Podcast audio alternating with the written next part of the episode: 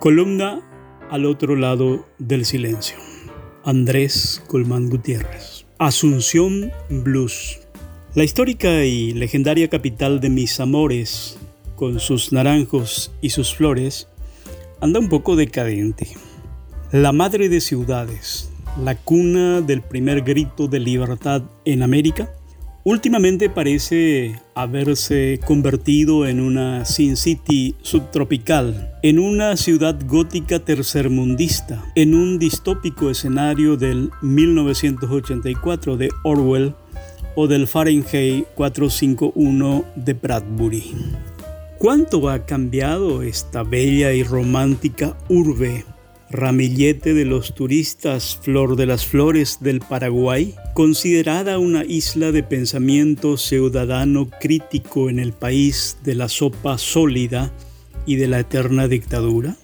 ¿Acaso el paulatino deterioro de sus calles, los extendidos baches de sus avenidas, sus plazas cada vez más sucias y ocupadas, son solo representaciones de grietas más profundas que carcomen su alma herida, sus sueños tantas veces arrebatados.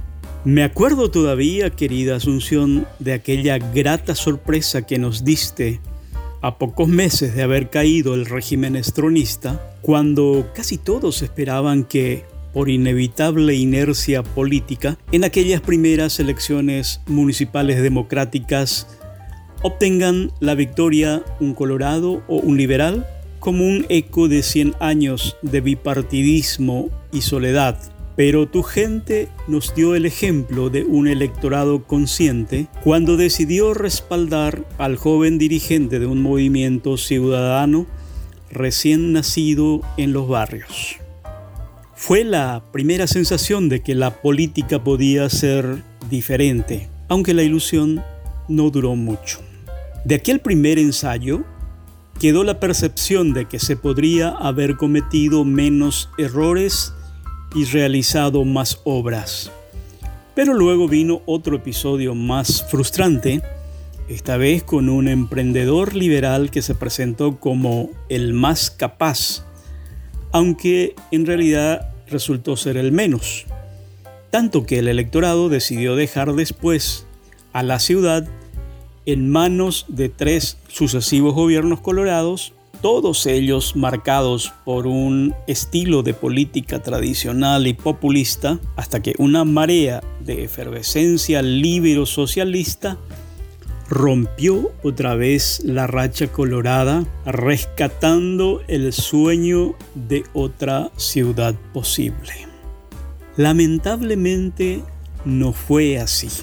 La gestión que se anunciaba progresista resultó algo desastrosa, tanto que quien subió en andas de sonrisas y colores de multitud Tuvo que marcharse mucho antes en medio de acusaciones de corrupción e ineficiencia, dando paso otra vez a la era colorada con sus viejos vicios y algunos nuevos.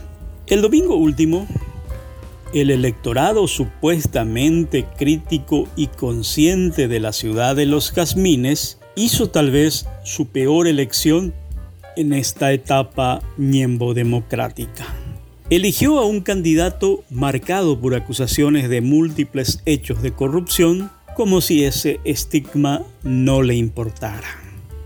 Quizás es el fruto de tantos desencantos, quizás es la respuesta a la ausencia de figuras y propuestas que logren convencer. Como novia que se pierde allá en la bruma juvenil, Asunción se acuna ahora en un triste blues mientras son otras las ciudades del país que se embanderan con los votos más conscientes, con participación ciudadana de sueños y de alegrías, desde la renacida ciudad del Este hasta la sustentable encarnación, sin olvidar a la culta Villarrica, a la luminosa Piribebuy, a la dinámica Villa Elisa o a la siempre limpia y cuidada Atirá. Asunción, que distantes tus recuerdos van quedando para mí.